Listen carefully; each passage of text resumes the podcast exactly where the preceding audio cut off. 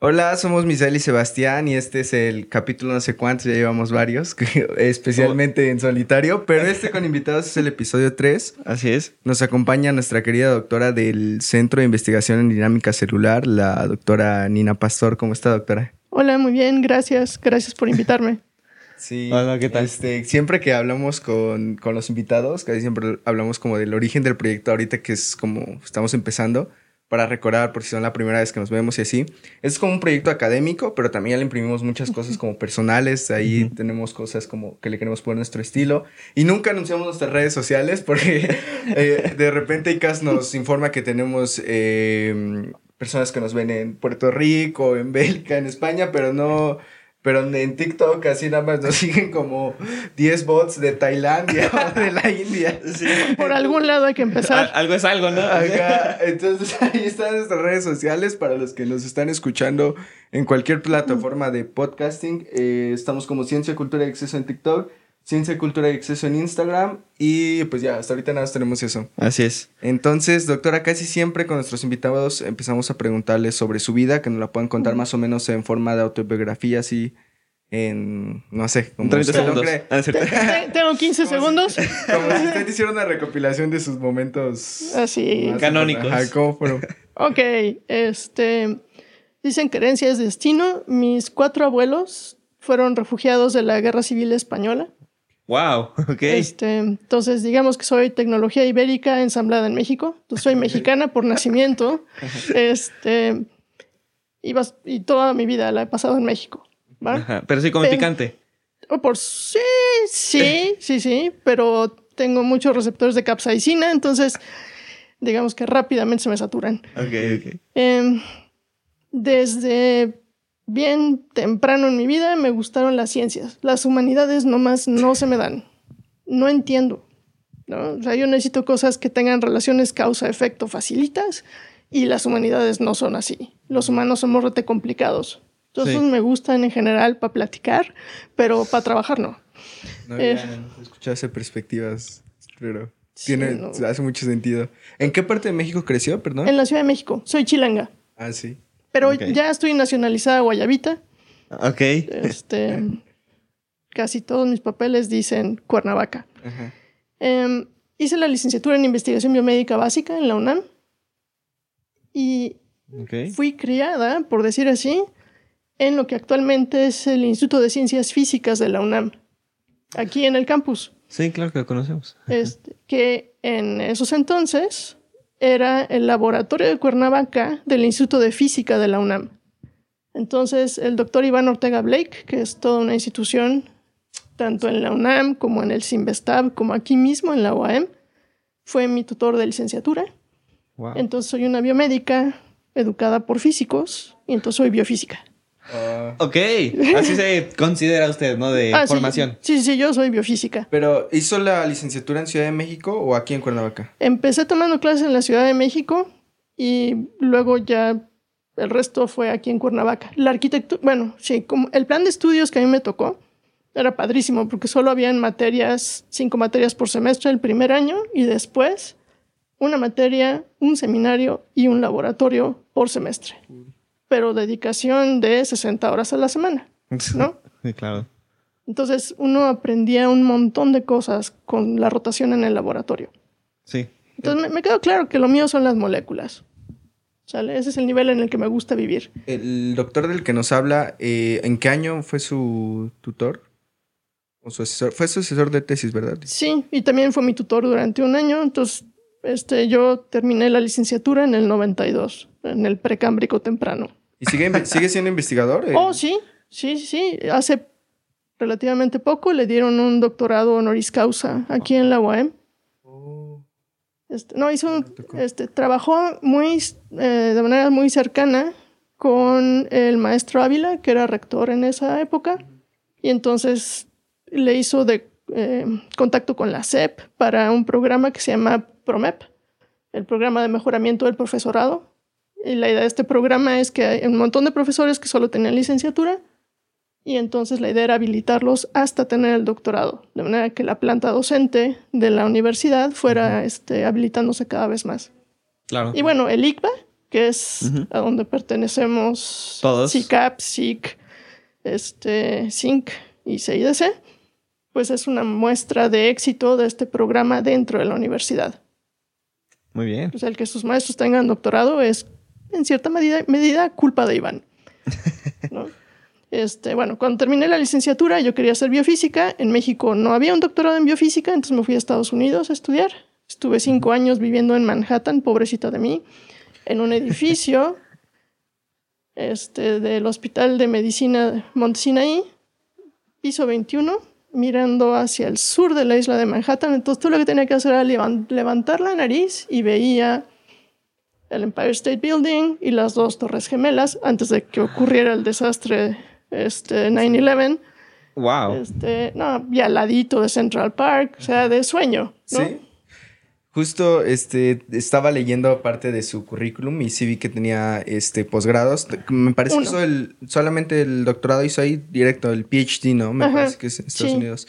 Y no, en ese tiempo no, no fue muy difícil entrar, entró matriculada como pagando matrícula, becada. Becada. Este, había, bueno, hay un programa que se llama, son las becas Fulbright. Y entonces es un convenio, era un convenio Fulbright con ACIT. Entonces, la condición de las becas Fulbright es que una vez que uno es un programa de intercambio, entonces cuando uno acaba el grado tiene que regresarse dos años a su país de origen. Y el convenio que yo firmé con CONACIT para que me dieran la beca decía que por cada año que estuve fuera le tenía que pagar dos a México, trabajando en una institución pública. Okay. Entonces tuve un montón de suerte, porque justo cuando acabé el doctorado estaba arrancando la Facultad de Ciencias aquí. De hecho, soy la segunda persona contratada para lo que era en ese momento el Departamento de Bioquímica y Biología Molecular de la Facultad de Ciencias, que en el 2014, el 12 de diciembre, se convirtió en el Centro Guadalupano de Investigación en Dinámica Celular. ¿Guadalupano? Sí, pues es que nacimos oficialmente el 12 de diciembre. ok. ¿Sale? ¿Y cómo, de qué año a qué año estuvo? ¿Fuera? Ajá, en Estados Del 92 al 97. ¿Cómo, ¿Cómo ser un estudiante de posgrado en New York? Ah, mexicana. En el antiguo New York. Este, padrísimo. Em, ser becario es maravilloso. Ciertamente, Manhattan es una ciudad, bueno, sí, es un, un, barrio de Nueva York que es carísimo, porque es donde está Wall Street, y entonces hay gente que gana una cantidad obscena de dinero, pero tenía alojamiento que había que pagar, pero estaba subvencionado por el mismo hospital. Este vivía a dos cuadras de donde tenía que ir a trabajar. Y además, pues sí, hay que admitir que soy extraordinariamente ñoña. Entonces, mm, pasarme todo el día en el laboratorio no es un problema. Y de repente se antojaba ir al cine, entonces me salía de la oficina, me iba al cine, regresaba a ver la película y si tenía ganas, pues a trabajar otra vez y no pasaba nada. ¿No? ¿Qué, cómo, ¿Cómo fue el posgrado ahí? ¿Estuvo ya hablando como en materia técnica? ¿Estuvo... ¿Cree que estaba como años luz de algún posgrado de acá o más o menos muy similares, eh, muy pesado, muy exigente? No sé. Es exigente, definitivamente, pero los de aquí tampoco venden piñas, ¿no? Entonces, Sí. digamos que no encontré una dificultad salvaje, para nada. Este, mis padres tuvieron la previsión de meterme en una escuela privada en la Ciudad de México donde enseñaban inglés con ganas. Y entonces salí con un certificado de inglés que me permitía leer, escribir, hablar, lo que sea, sin broncas. Por supuesto, con acento, ¿no? Eso, eso no se quita. Pero no, bueno, y después de ver, lo padre en esa época es que me tocaba convivir con estudiantes de todos lados. Claro. Este, y entonces, sí, si acentos vamos, pues todos teníamos. Él es el mío, ¿no? Este, sí. Supongo que también se encontró a muchas personas becadas y geniecillos, así que hasta la fecha tal vez recuerda y que digan, oh, este, esta persona era brillante, brillante. Compartí oficina con un catalán que también era becario, bueno, fue becario Fulbright y sí, era muy divertido, porque además este sí sabía aprovechar todas las ventajas culturales de la ciudad, entonces pasaba los chismes muy bien, ¿no? ¿Puede, ¿Puede, ser más explícita en eso? O sea, ¿necesitaba salir de noche o qué? Este... Sí, es que va a sonar muy ñoño, pero una de las cosas que hay en, en Manhattan es el Metropolitan Opera House y es uno de los lugares donde se montan producciones de ópera que luego se pueden ver aquí en el cine. En Cinépolis tiene su temporada de ópera. Entonces, si les gustan esas cosas, pues ahí pueden ir, ¿no? Y este cuate sabía que, o sea, un boleto para ir a la ópera, nivel cancha, pues, podía costar 200, 300 dólares, que para beca de estudiante, pues ni hablar, ¿no? Sí, pues no. Porque implicaba no comer dos semanas. Entonces, él sabía dónde conseguir boletos por 3 dólares. Por supuesto, implicaba que te tirabas la ópera de pie, ¿no? Pero el el teatro está pensado para que la gente haga eso. Entonces hay donde recargar los brazos para que no te canses. ¿En serio? Sí. Órale. Sí, sí. Y se conocía todos los bares de la región, lo cual también está muy bueno. Aprendí a que me gustara una revista, una cerveza irlandesa que se llama Guinness, que ah, afortunadamente también hay aquí. En el Oxxo, trae un dedo adentro. Este, recomiendo no las botellas de vidrio, sino las latas porque las latas tienen las burbujitas de nitrógeno. Entonces son unas burbujitas chiquititas y eso hace que la cabeza de espuma que se hace en arriba sea suavecita. Es que a mí ah. las, burbujas muy grandes no me gustan porque se suben aquí y nunca aprendí a, disfrutar esa sensación. Pero las burbujititas de nitrógeno chidísimas. Entonces, si uno compra botella de vidrio, eso no funciona bien. Si uno compra una lata, traen una pelotita adentro, conocida como el widget. O el dedo. Ajá, que, es, que está este, patentada y demás. Y entonces uno se puede servir la cerveza como si estuviera en un bar. Los bares irlandeses más chidos la tienen este, on tap. ¿Cómo se dice eso en cristiano? En cristiano es, es la de barril, ¿no? Ajá y la sirven y luego con un chorrito de cerveza le dibujan un trébol en la espuma. Ok. Súper chido. Sí, debemos traer una. Estaría muy bien. Nos hubiera avisado que le gustaba y aquí hacíamos más amena la plática. En algún lugar del mundo ya ya es, ya es tarde, ¿no? Entonces ya, ya pasamos de las 12, momento legal. Así sin desayunar yo. eso, es, eso es una comida completa. Una comida. a las 10, ¿no? Bueno, ya ni modo. Bueno, ya ni modo, sí. Este, entonces ahí definitivamente puedo explotar su parte que le gustaba de la, de la biofísica. Particularmente le gustaba mucho la, la, teoría, le gustaba estar en el laboratorio. ¿Qué fue? Este, no tengo pulgar oponible, entonces, bueno, sí tengo dos soy humana todavía y todavía los tengo, este, pero los experimentos mojados no se me dan. Y ahí me dieron acceso a todo el cómputo de última línea que se pudiera, ¿no? Ok.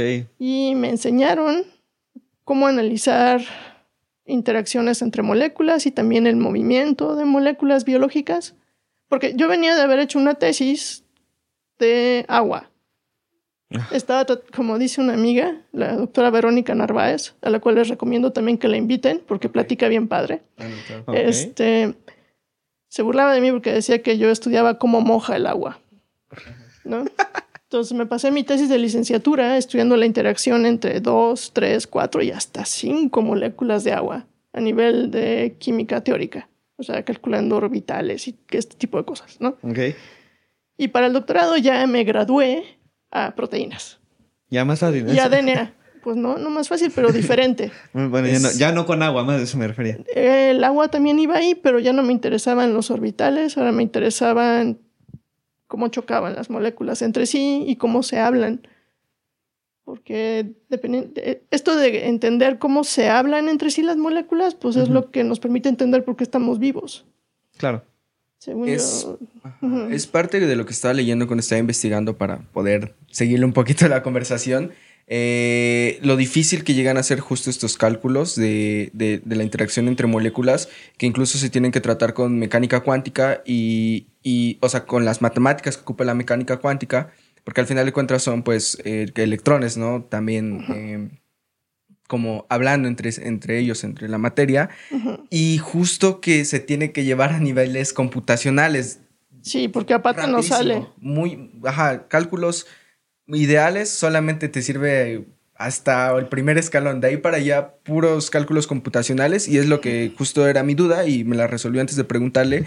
Desde ahí ya, ya utilizaban cómputo, que en ese año pues no era tan común tener, al menos para posgrados aquí en México, supongo, este, ese tipo de computación, ¿no? Digo, ahorita hay un montón de softwares que simulan este tipo de interacciones y que si lo sabes usar te ayudan un montón, pero en ese entonces era privilegiado, ¿no? Tener ese tipo de cómputo. Sí, o sea, este, el celular que traigo tiene más poder de cómputo que la computadora más chida que usé para mi tesis de licenciatura y probablemente las que usé para la tesis de doctorado.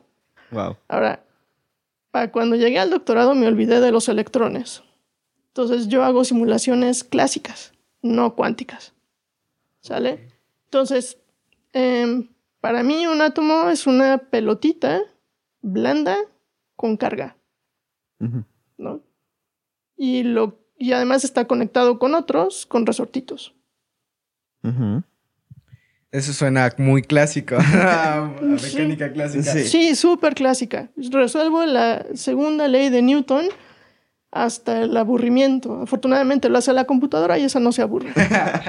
sí. Pero eso que no, para los que no están escuchando, que no, que no los engañes. a veces la mecánica clásica es mucho más complicada que la mecánica cuántica. Es, la tan, darle y darle a las cuentas. O sea, lo padre de una dinámica molecular, que es la técnica que uso. A ver, les voy a contar cómo sucede un, un paso de la dinámica. Entonces, supongamos que estoy este, simulando lo que ocurre aquí donde estamos grabando. Entonces, ¿se acuerdan que la segunda ley de Newton dice fuerza igual a masa por aceleración? Claro. Entonces, conozco mi masa. ¿no?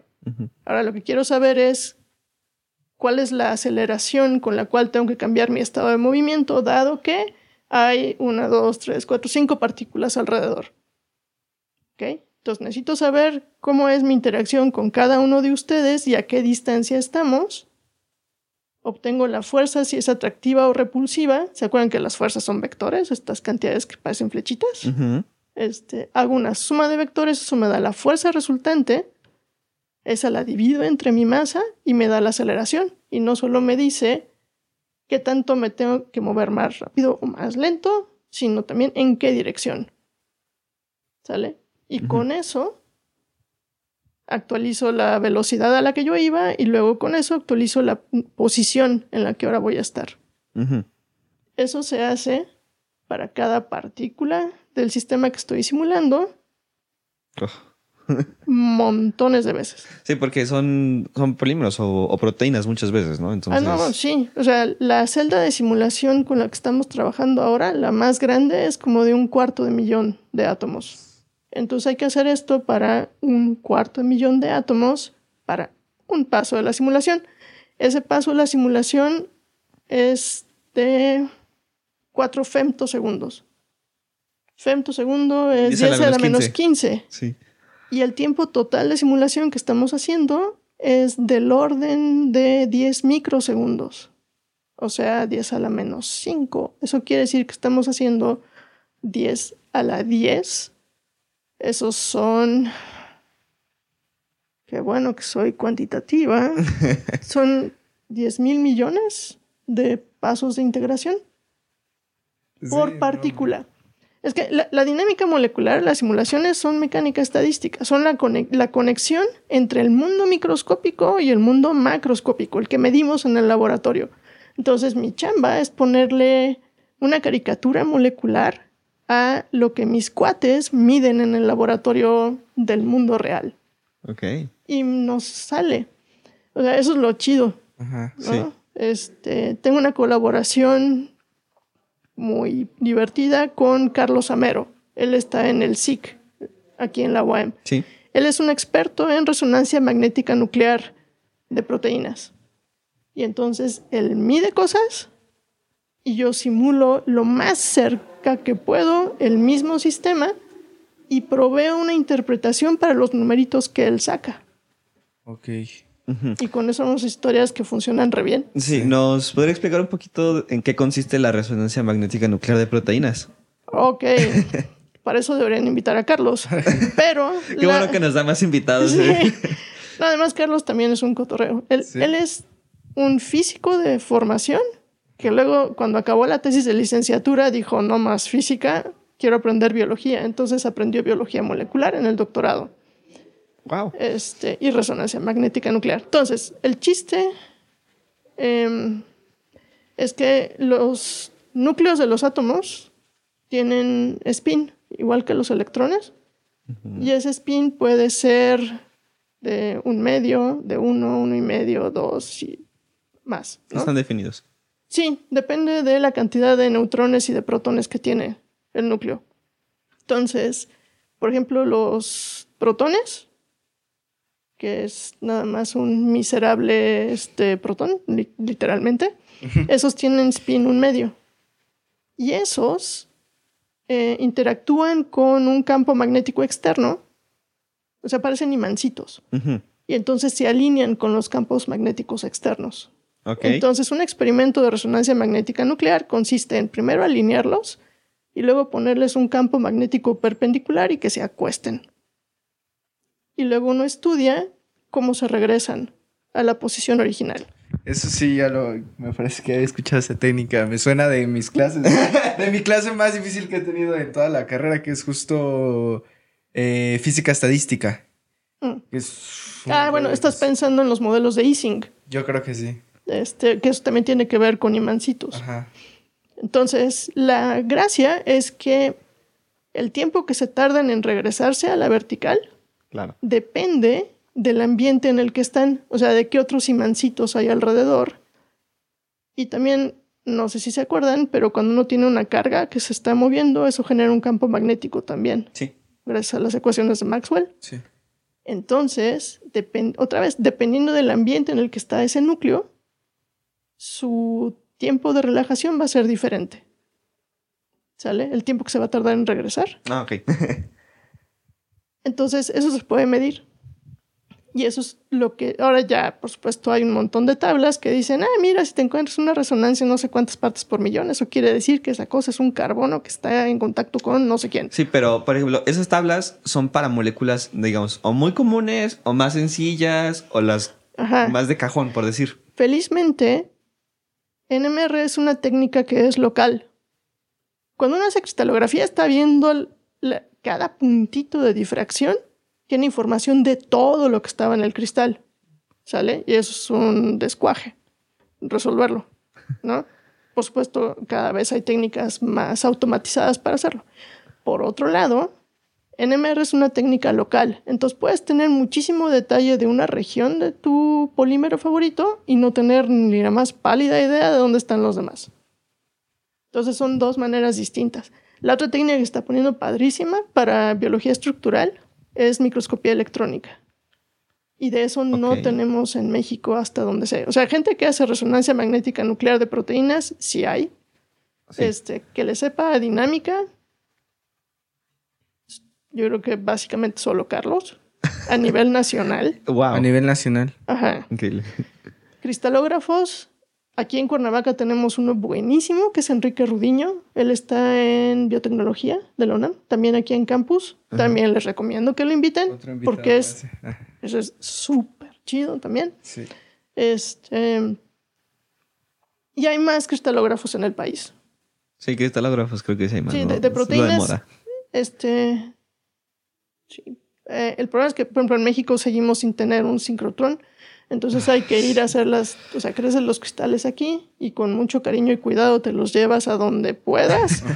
este, otra cosa que se está poniendo padre es que los puedes mandar por mensajería a un sincrotrón en España y ellos ahí lo montan y vía remota uno controla la toma de datos y se lo manda por correo y tarán, se acabó. Qué, curioso que lo, que lo mencione. Yo me quedé que estaban construyendo un sincrotrón en el estado de Hidalgo.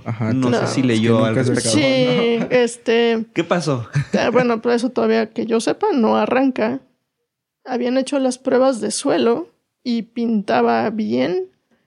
Un detallito es que está muy cerca del estadio de los Tuzos. Y entonces, imagínense un partido de los Tuzos y que anoten Entonces todo pues, el estadio brinca y el pues, sincrotrón le hace así también, ¿no? Salió chafa mi cristal, ¿no? Solo por culpa del Chucky Lozano, ¿no? Sí. Entonces, eso todavía no cuela. Y además es una inversión muy grande. Lo padre es que no nomás sirve para hacer biología estructural. Una vez que uno tiene un sincrotrón, le puede sacar una cantidad obscena de jugo para cosas este, industriales también.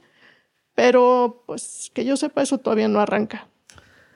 Pero de que es una buena inversión. Bueno, que sepa, de hecho se atrasó, en teoría ese fue el pretexto que se atrasó por lo de la pandemia. Sí, porque yo me acuerdo haber leído esa noticia en 2019. Yo todavía era un mocoso de prepa y, me emocioné, ¿no?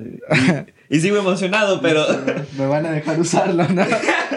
voy, a ir a hacer mi test allá, ¿no? Este, no, se pierde la esperanza. sí, y además, bueno, si no es ese, hay otros muchos.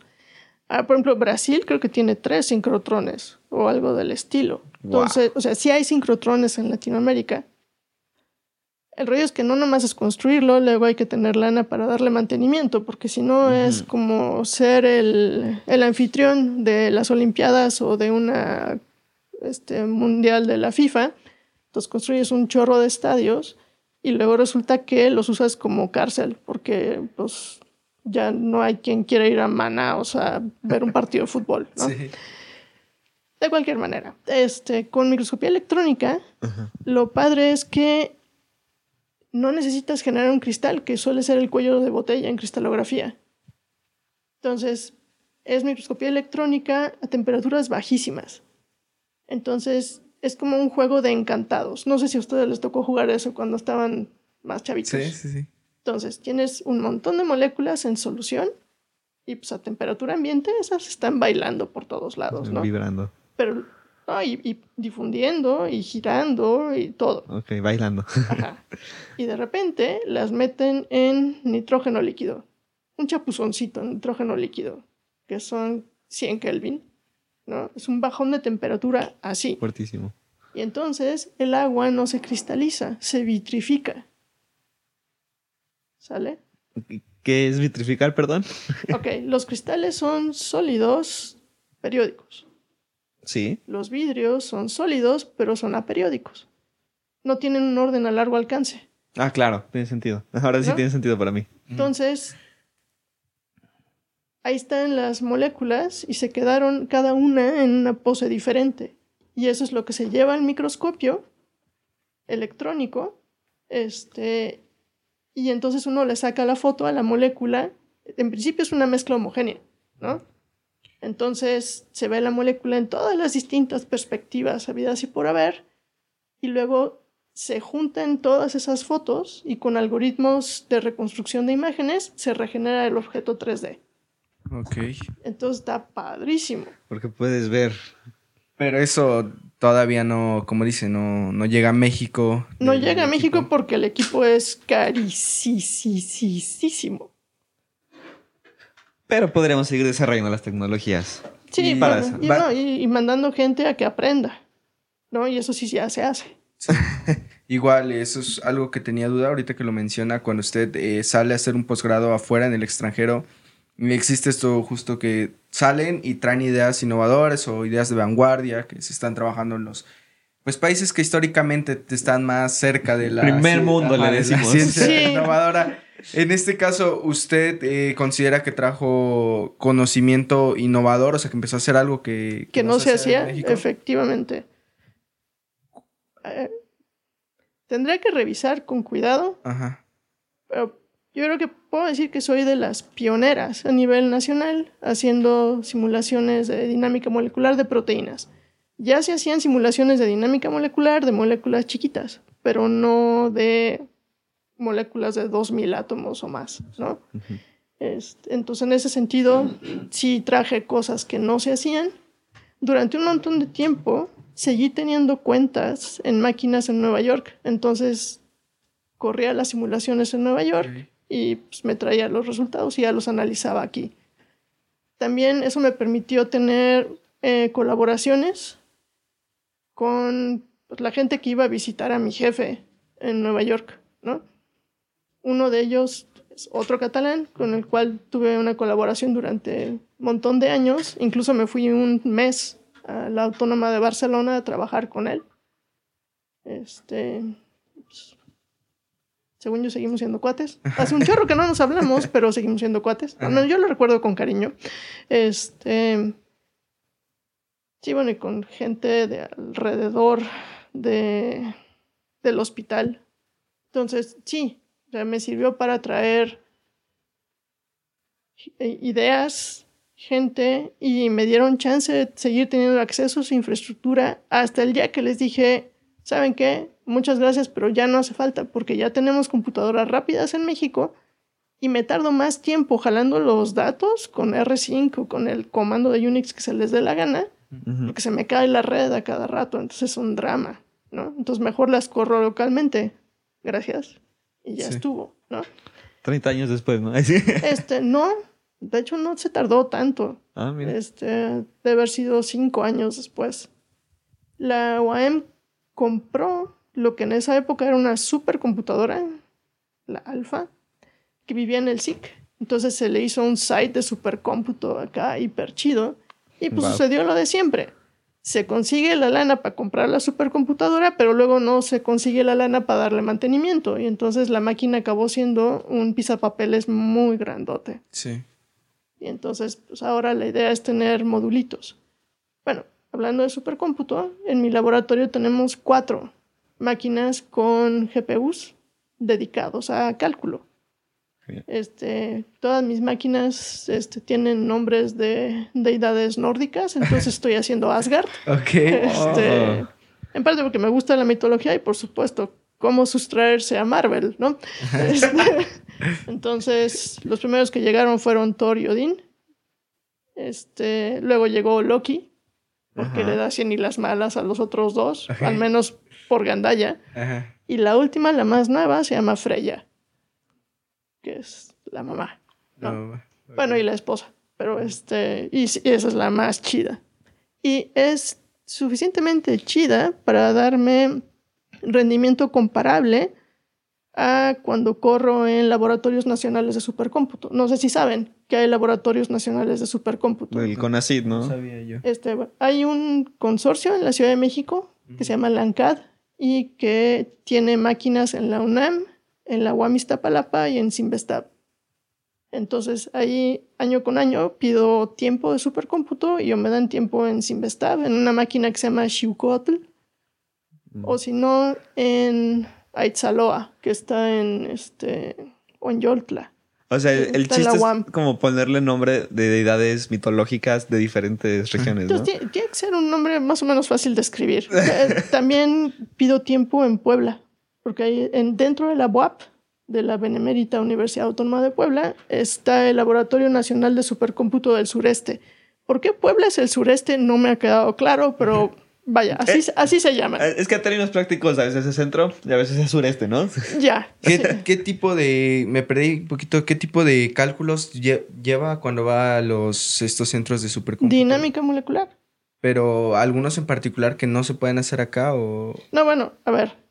am, el problema es que no corro una simulación, corro un cerro de simulaciones.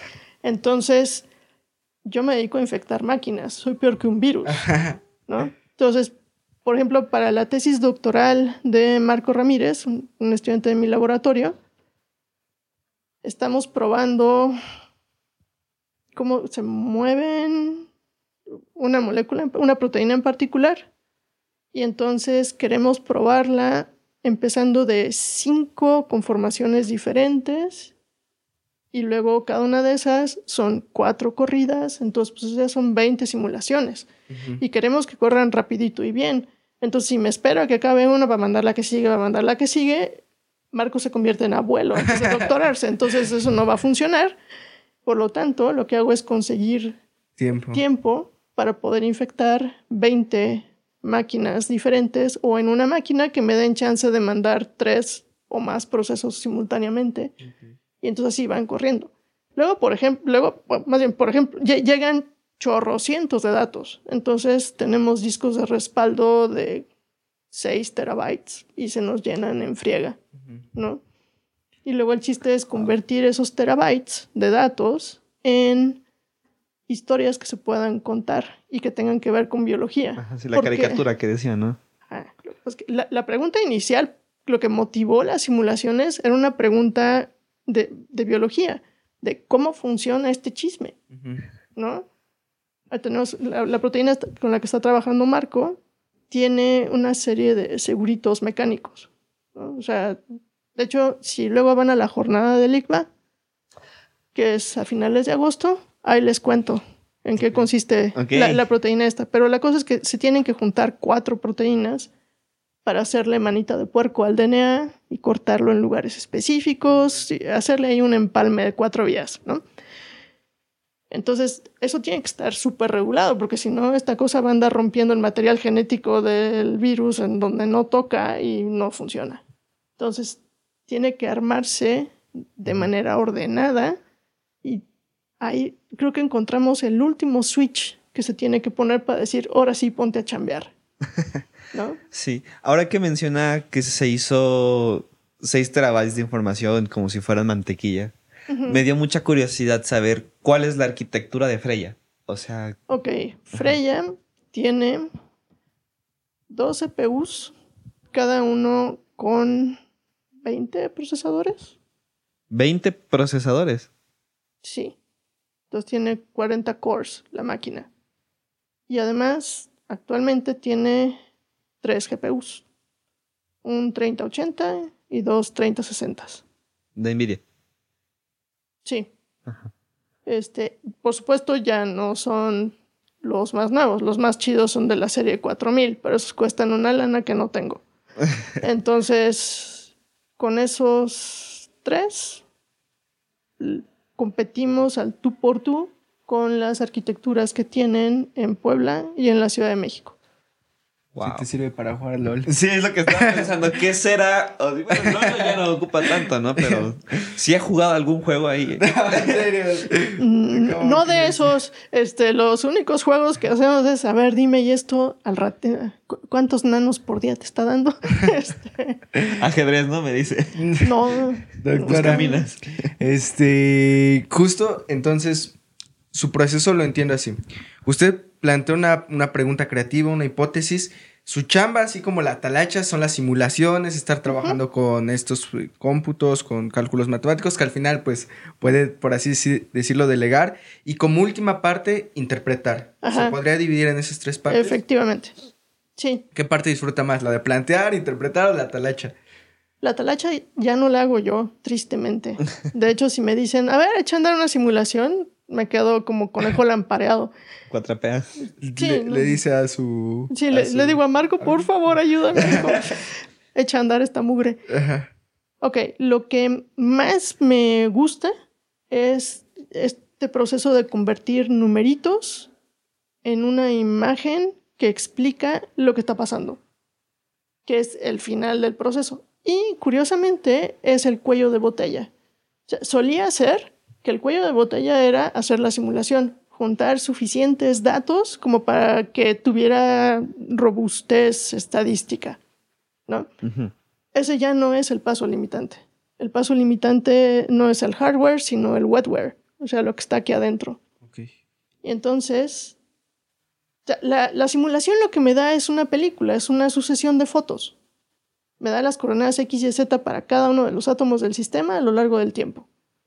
Y a partir de eso yo tengo que poder calcular algo que se relacione con la vida que todos entendemos, ¿no? Y entonces el plantear qué le podríamos calcular al sistema que luego nos diga qué está pasando, ¿no? Porque primero uno simula, luego calcula una serie de observables y luego analiza qué le dicen esas observables, ¿no? Entonces, muchas veces al sistema le preguntamos lo mismo, pero desde diferentes ángulos. ¿Les han contado la historia de los sabios y el elefante? No. Ok. Esta ya no sé si es de origen hindú o de dónde demonios es, pero la idea es que en un cuarto meten a un número arbitrario de sabios que están, tienen los ojos vendados. Ok. Y entonces entran al cuarto y empiezan a tocar un objeto. Y luego les preguntan que qué fue, que qué es lo que había dentro del cuarto. Y entonces uno dice, no, pues este, seguro era una espada. porque esta cosa era puntiaguda y era dura y demás. Y entonces dice, mmm, qué cosas. Y lo dices, no, ni hablar. Eran unas columnas de este vuelo, no había manera de abrazarlas. Pero no, era una serpiente, porque era largo y flexible y demás. Y entonces la cosa es que todos estaban viendo al elefante, pero por pedacitos. Claro. Y es solo hasta que se junta la opinión de todos que uno reconstruye el objeto completo. ¿No? Esa historia se utiliza también para decir que uno siempre tiene una, una, visión muy sesgada de la realidad porque está restringido por lo que alcanza a ver de un fenómeno complejo, ¿no? Claro. Este, para... Aplica para todo, ¿no? Sí, sí es de aplicación general, pero en el caso de las simulaciones, yo lo que hago es llegarle al elefante por todos lados. lo, lo trato de agarrar por donde se deje. Y luego necesito una historia que arme, que sea consistente si de repente me sale algo que no es consistente, quiere decir que uh, hay un error en algún lado. Y entonces antes de invocar física nueva, hay que revisar los cálculos con mucho cuidado. ¿no? Sí. De Clara, está, estábamos hablando de que trajo esta parte de, de, la dinámica, de la simulación de dinámica molecular acá en México. Eh, fue pionera de esta parte. Y después de casi 15 años más o menos ya que, que, sigue trabajando, ¿no? Me parece acá en México. Si no me equivoco, dijo que llegó en el 97, 98. O sea, sí, hoy, en el 1 de octubre cumplo 26 años aquí. Ok, este, nos, nos, nos puede introducir más o menos a lo que queríamos hablar ahorita también, que es como un tema que escogimos para debate general, que es como la medicina personalizada, o sea esta parte de saber cómo interactúan los, los fármacos, las, la medicina, pues, uh -huh. con, las, con, con, las proteínas que existen en las, en las personas, cómo lo, lo procesan, lo, uh -huh. entre más. Entonces, ¿cree de verdad que, que, pueda apuntar hacia allá la medicina del futuro? O sea, podemos aperturar con esa pregunta. Usted uh -huh. ahorita... Esto, yo creo que ahí va. Cuando me dijiste que eso era lo que te interesaba platicar me metí a una base de datos pública que se llama Public Medline. Este, y le puse este, Precision Medicine, ¿no? Uh -huh. Es que es la medicina de precisión o personalizada. Sí, de hecho estaba leyendo que ah. a muchos no, no les gusta llamar, llamarlo medicina personalizada porque se puede ahí malinterpretar, entonces como que la, la palabra correcta para llamarlo es medicina de precisión, pero bueno, suena más cool decirle personalizada todavía. Sí, bueno, lo hace sentir uno especial, ¿no? ok. Eh, entonces, que todos seamos humanos, está chido, eso define la especie, pero cada uno de nosotros tiene variaciones pequeñitas en la información con la que se construyen nuestras proteínas, ¿sale?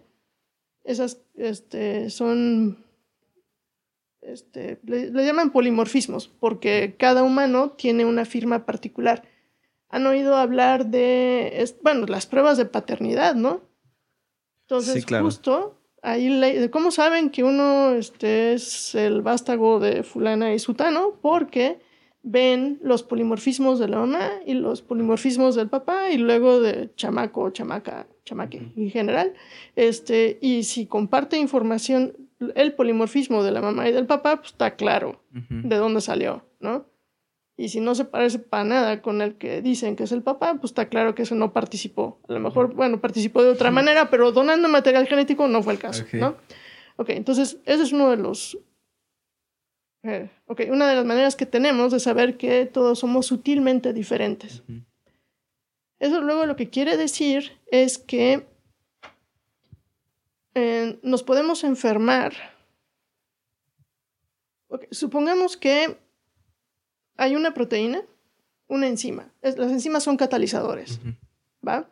Entonces, supongamos que yo tengo una mutación en una enzima y eso hace que la enzima trabaje más lento de lo que debiera. ¿Ok?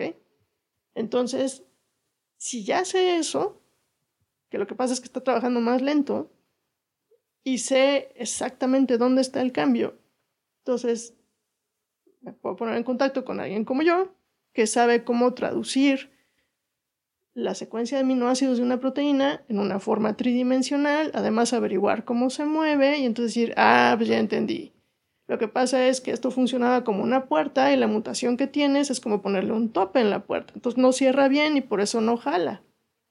Entonces, ¿cómo le hacemos para arreglar ese problema? ¿Será que hay un fármaco específico para cambiar eso?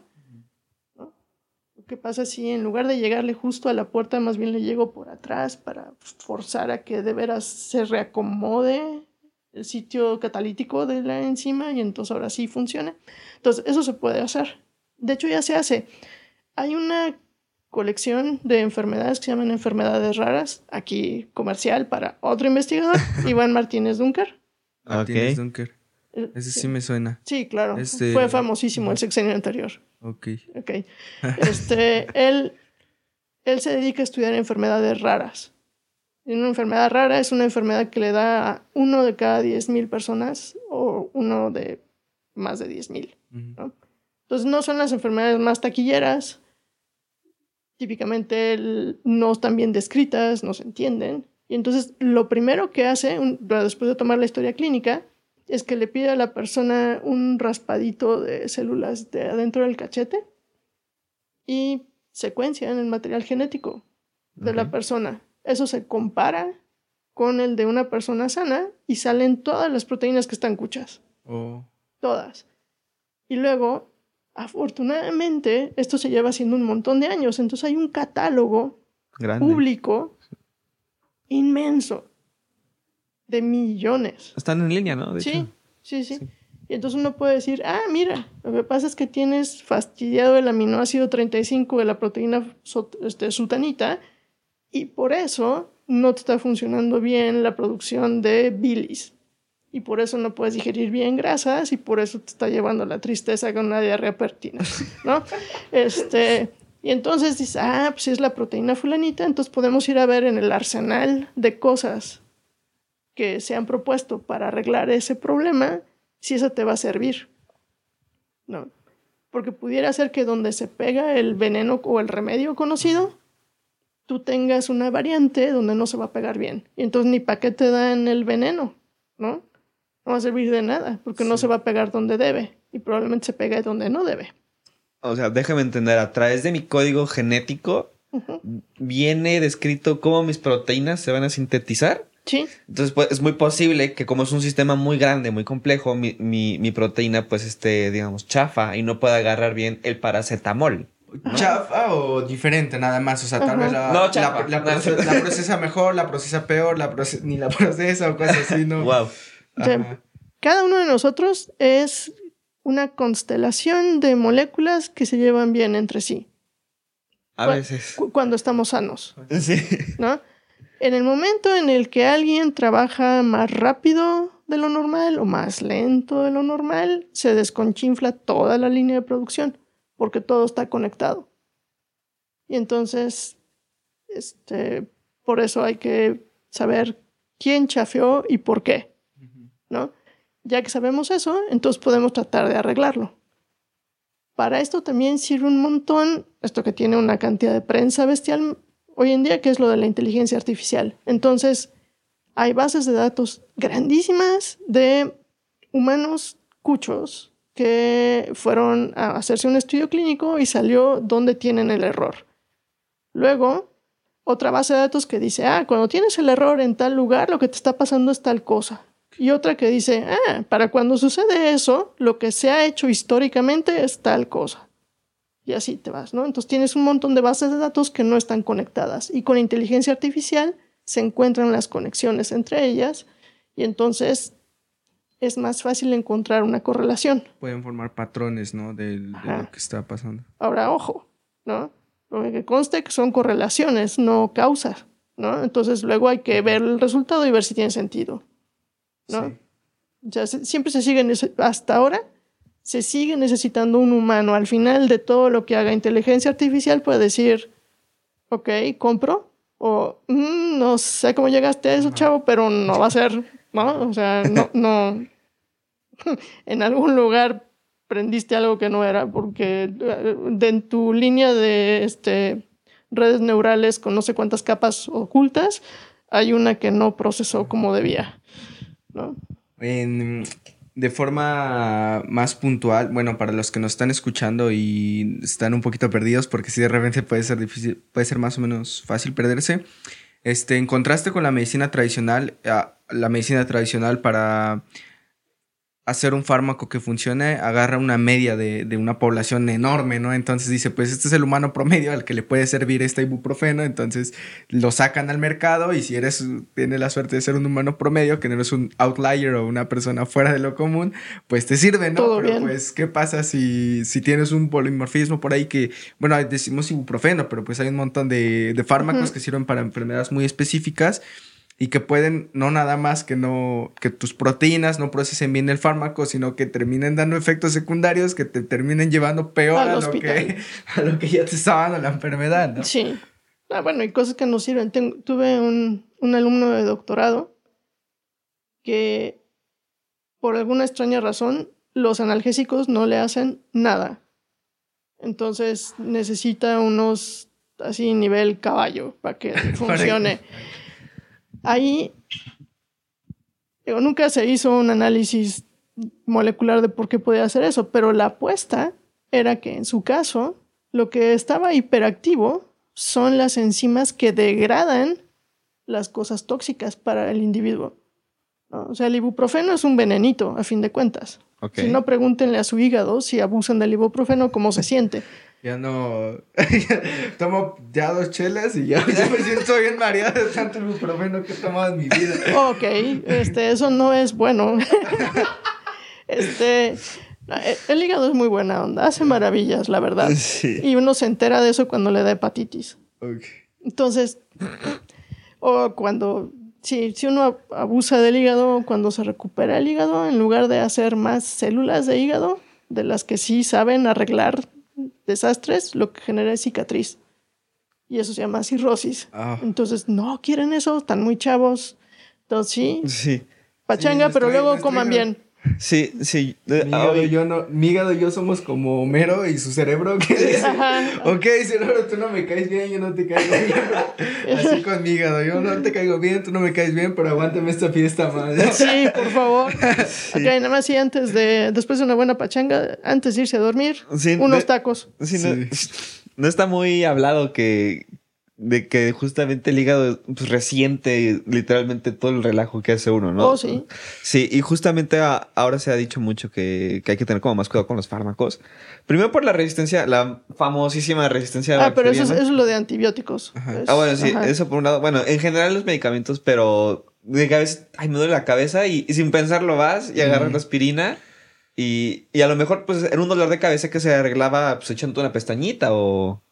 O, un tecito, ¿no? O sea, no hacía falta como lastimar a tu hígado, ¿no? Entonces, como usted dice, estamos muy chavos, pero ya después vamos a resentir el tema del hígado. Sí, yo creo que hace 100 años no era bueno, también con el avance del enorme del consumismo y demás, de que llega a todos lados cualquier cosa, yo creo que hace 100 años nuestros abuelos era mucho más difícil que, que tomaran una pastilla cada vez que se resfriaban o algo así. A nosotros es de lo más común. Yo cada me siento, me duele un poquito la cabeza y ya me estoy tomando un torolaco, de hecho, sí. No, no, e, eso es algo así como este matar moscas a cañonazos. Hay cosas más suavecitas que hacen lo mismo. Ajá. Sí. O, que ni siquiera tendría, bien dice, que tomarme un. A lo mejor nada más estabas deshidratado. Sí, toma agua, me duermo un rato, no sé, o me aguanto. A, lo mejor te de la cabeza porque ya tres días sin dormir, ¿no? ah. tomándome una. Un, Red Bull, torolaco, ¿no? Así, para de veras ah. abusar del sistema sabroso. Este, no, Ahora sí que no hagan eso, como dice otro amigo, este los primeros 40 años están muy fáciles y luego te pasan la factura. Sí. Sí, ciertamente.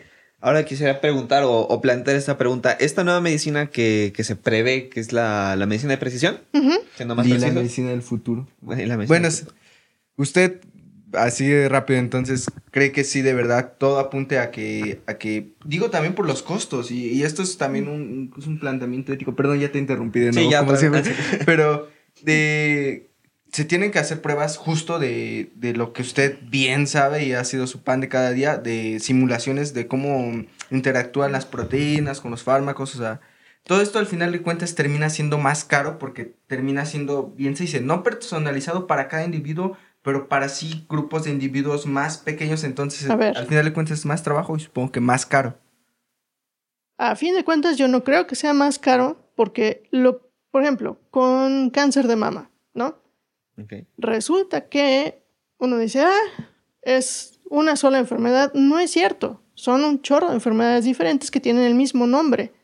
Y entonces, afortunadamente, ya sabemos que viendo, o sea, ya sabemos quiénes son los sospechosos comunes, ¿no? Y entonces lo que se hace es preguntar cuáles son los genes que esa persona en particular tiene cuchos. Y con eso decides qué tratamiento es el que le va a servir. Digo, porque las quimioterapias, me han contado, no son ningún paseo por el parque, son una paliza. Entonces, ¿para qué le arrimas una paliza de Padre y Señor mío a una persona si resulta que no le va a hacer nada? Porque la razón por la cual está enferma no es la razón para la cual sirve ese tratamiento. Entonces gastaste mucho dinero en la quimioterapia, en tenerla en el sanatorio y en la recuperación de la persona para tener un resultado nulo. En cambio, si te hubieras detenido a ver qué es lo que tiene mal y entonces aplicas el tratamiento que se necesita, te ahorras un montón de lana y de tiempo, ¿no? Entonces, saber siempre ayuda. Sí. ¿Va? Este, igual eh, tuve un amigo de ciencias que desafortunadamente murió de cáncer esofágico. Y ahí también, en su caso, era así de, ok, a ver, este, biopsia, ¿no? Vamos a ver qué, qué células son las que tiene escuchas. Este, y entonces, viendo la histología, que es la descripción de los tejidos, entonces ya saben cuáles son las células que están mal. Sí, sana, sana, colita. sí, que ya me dio cosa eso. Este... y luego ver a nivel molecular qué es lo que está mal. Y entonces empezaron a descartar tratamientos que nada de verdad nada más lo iban a vapulear horriblemente y no le iban a servir de nada. Y llegaron a la conclusión de que tristemente lo que tocaba es que se fuera a despedir de esos cuates porque tenía un tipo para el cual no había tratamiento que valiera la pena. Y, y lo supo. Y se murió. No, hombre, qué. Sí. Vaya, qué cosa, ¿no? sí, sí. bueno, este cuate en particular vivía con el pie en el acelerador hasta el fondo. Fumaba como chimenea, se bebía hasta la colonia y el aftershave. Este, y cuando le dijeron que tenía cáncer esofágico, Alcohólicos Anónimos regaló todo el alcohol que tenía, no volvió a tocar un cigarro. Este, hizo todo lo que mandaba el librito, pero resultó que el tipo de cáncer que tenía no tenemos cómo arreglarlo. Y cuando se lo dijeron, siguió viviendo así, como... Un ratito. Pero... Yo pensé que se pisaba el acelerador ya cuando le dijeron, no, pues ya no hay cómo, ya lo iba a romper. Digo, no. No, porque yo creo que una vez que uno le dicen... ¿Ya fue? Ya fue. Pero pues uno siempre sabe que este tipo de, de sentencias son estadísticas, ¿no? O sea, lo que se ha visto en la mayoría de los casos es que con este agravante y este y este y este y este, pues te quedan dos semanas, ¿no? El cerebro se aferra a la esperanza. Y entonces dices, ok, pero pues hay un 1%, un 0.1% de que hayan metido la pata, entonces voy a ver si portándome bien y haciéndole sana, sana el esófago y todo lo que corresponda, ya, la libre, pero pues no, se quedó en el quirófano en el intento enésimo de arreglar la bronca, ¿no? Pero bueno, pues, se, fue peleando. Ahora me explico por qué hay, hay gente que, que pasa por muchas quimios y, y de verdad no, no, parece que vaya a tener un fin. qué difícil es la vida cuando existe incertidumbre, ¿no? pero pues es casi así la definición. O sea... Qué difícil es la vida en general. No, pero, es, una padre. De banda. Qué, sí. qué difícil es la vida. No lo he escuchado. Este, yo soy alérgica a la banda, entonces no sé. Pero bueno. Este, pero, sí, entonces, mi punto es que lo que me preguntabas de si vale o no la pena la medicina de presión, sí, sí vale la pena. Porque hace que no gastes en tratamientos que no van a servir para nada. Sí. ¿Cuáles serían entonces los obstáculos que usted ve o los desafíos para que esta no sea la medicina que gobierna ya dentro de unos 5 hasta 10 años con, con, el, con el catalizador de la inteligencia artificial incluso? Ok, yo creo que nos sigue faltando información. O sea, los catálogos son extensos, pero no son, no están completos. Seguimos aprendiendo mucha biología Ya, los humanos somos chidísimos porque cuando nos descomponemos vamos al médico y los que tienen la opción pues se enteran hasta del esmalte de los dientes si estaba mal, ¿no?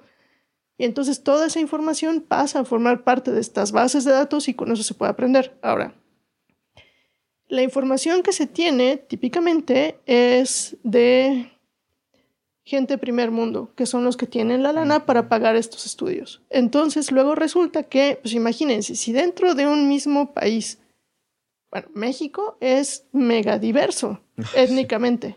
Entonces, tener el genoma de referencia de Craig Venter, que es un güero, ojo azul, wasp, gringo súper adinerado. Pues es el barrio estereotípico, ¿no? Exacto. Este, pues no, a lo mejor no es la información de referencia adecuada para la población mexicana. Y además la población mexicana de dónde? ¿Estamos hablando del Maya Yucateco o estamos hablando de un Seri? ¿no? O sea, son dos ondas bien diferentes. Sí, es Entonces está el Instituto Mexicano de Medicina Genómica en la Ciudad de México, el INMEGEN, eh, y ahí llevan un rato secuenciando genomas de mexicanos para ver qué nos hace únicos. Y entonces, en lugar de decir, ah, sí, no, este, te duele la cabeza, entonces te avientes un paracetamol de 400. Está muy gacho, de 750, ¿no?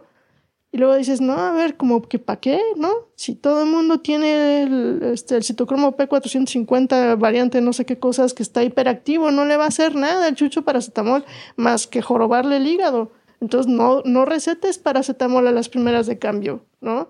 Receta otra cosa que sea un analgésico y que no sea cliente de la enzima que lo rompe, ¿no? Toda esa información yo creo que finalmente llegará al Sistema Nacional de Salud en la reencarnación que toque, porque actualmente el Sistema Nacional de Salud está un poquito fastidiado. Como muchos otros. Sí. Sí, bueno. todo es perfectible, ¿no? Este, a ver, los médicos tratantes necesitan protocolos de actuación, ¿sale?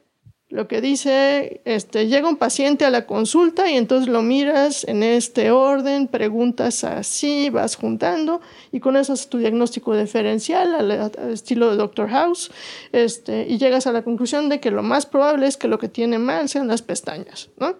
Y entonces, ya que dices, ah, las pestañas, entonces, ¿qué hago con las pestañas? Se abre otra llave. Entonces, si miran para arriba, para abajo, para el medio, no sé qué, entonces estos son los medicamentos que tienes que dar pero es un manual, ¿no? O sea, es un árbol de decisiones que ya están tomadas. Y cuando lo que le pasa al paciente no está en ese árbol, sonamos, ¿no? Porque ahí hay que llamar a varios médicos para que opinen. ¿Ok? Ok. Pero no se hace investigación con el paciente. ¿Sale? O sea, al paciente se le cura. Es, es, es, un, es un enfoque práctico. Es así de, a ver, tú vienes con una bronca, es como llevar el coche al mecánico, ¿no?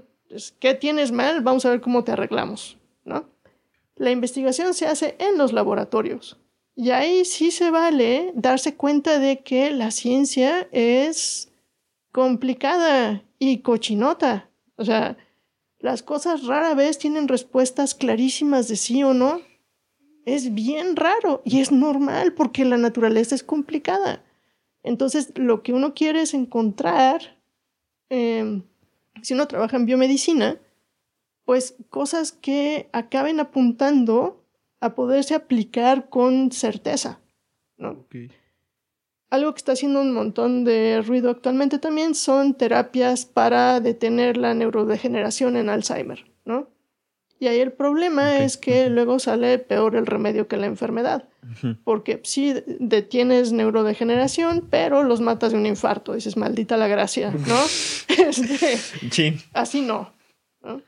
Y entonces luego por eso dicen, ¿no? Que este, pues tal cosa sí hace lo que les vendemos, que dice que hace, pero tiene todos estos riesgos. Y entonces solo el médico tratante usando la información previa del paciente, incluido lo que suele comer, ¿sale? Puede decidir si eso es una buena idea o no. ¿Va? Sí. Doctora, perdón, te interrumpo, porque ya nos está, nos avisó Jade y para que ya llevamos, nos pasamos un poquito de tiempo para ir a este cerrando, cinco minutos. Sí es importante, eh, y de hecho Sebastián y yo cuando hablamos casi siempre tratamos de darle este enfoque también de que la ciencia es mucho de producir, de hacer, investigar, pero también como darle dirección, ¿no? Plantear, o sea, detenernos un poquito a... Contemplar. A contemplar de qué onda, ¿no? Con esto. Y mucho de, de, de, lo, de los temas que salen a debate cuando se habla de medicina personalizada es justo las cuestiones éticas, ¿no?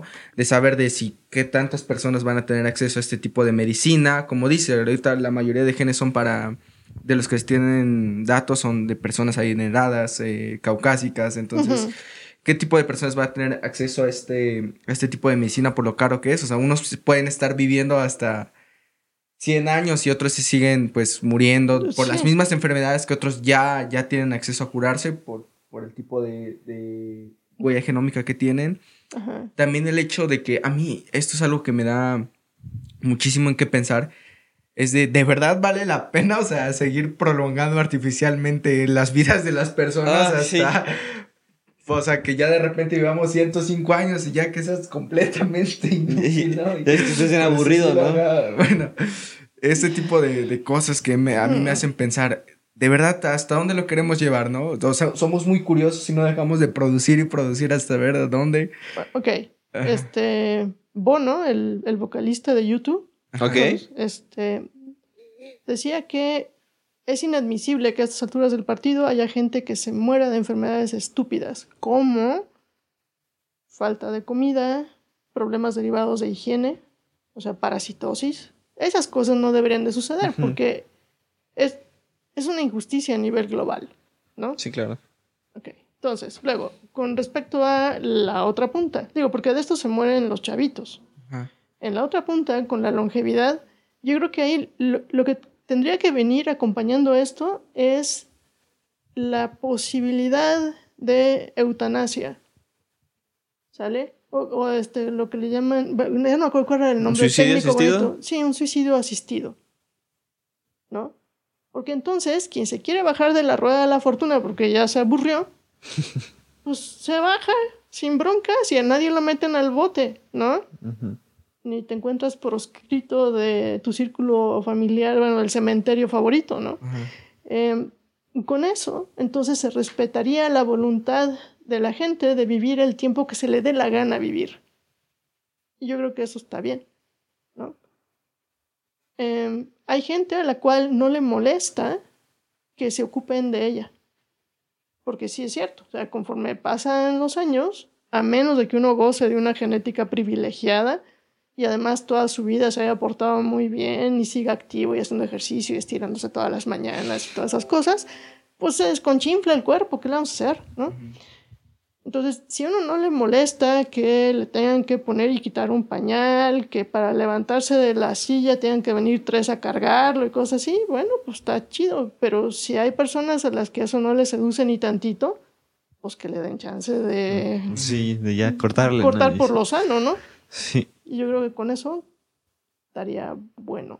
Pero sí hay que dar no solo años de vida, sino calidad de vida. Calidad de vida. Y eso se logra cuidándose, la o sea, cuidando la máquina este, y teniendo esta medicina personalizada que incluye también lo que uno come. O sea, cada vez está más claro que hay unas cosas que se llaman nutracéuticos y entonces dependiendo de lo que uno come, eso modifica cómo se portan las proteínas del cuerpo. Ahí el investigador a invitar es Otoniel Rodríguez Jorge. Él es un investigador que acaba de llegar al Centro de Investigación en Dinámica Celular y él estudia la relación entre la nutrición y el sistema inmune. Ok. Ok. Y está bien padre. Sí, sí. Habría que seguir leyendo más, ¿no? Pero. Pero bueno, doctora. Este, entonces, de las preguntas que tenían, ¿logré contestar algunas? Claro que sí, yo creo que más todavía de lo que todavía esperamos. Le digo, por mala suerte no tenemos el tiempo suficiente también por cosas del, del No, no, productor, de los videos, pero esperamos, eh, le digo, apenas venimos a empezar con este proyecto, más adelante poder volver a repetir pláticas interesantísimas que hemos tenido con, con más de uno, con el doctor Uchurto, así, entonces también Sí, en con realidad usted creo que está, todavía eh, había mucho más tema que explorar. Está invitadísima para volver a aquí en otra temporada. Lo tratamos de hacer como por temporadas y por el momento le agradecemos un montón.